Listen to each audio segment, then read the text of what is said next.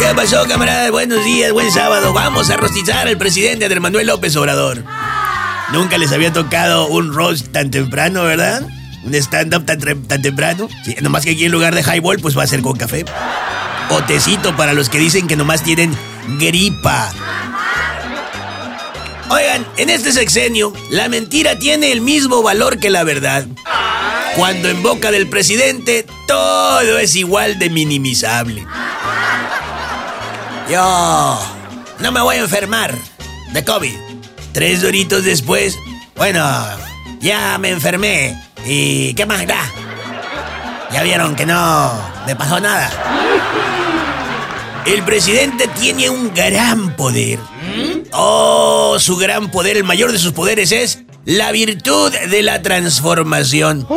Un ejemplo es Hugo López Gatel. ¿Ya vieron cómo transformó a un científico en titino?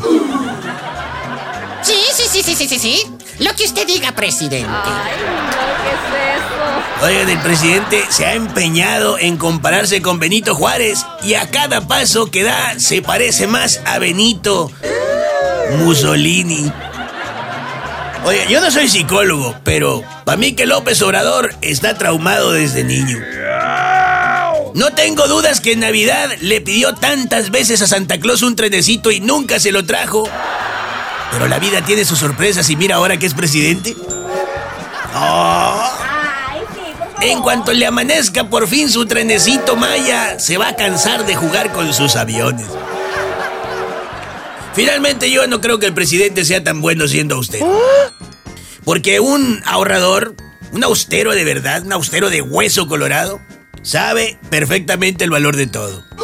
Pero el presidente parece no entender o no importarle el valor del tiempo. Y mira, ya se permitió gastar tres añotes y contando.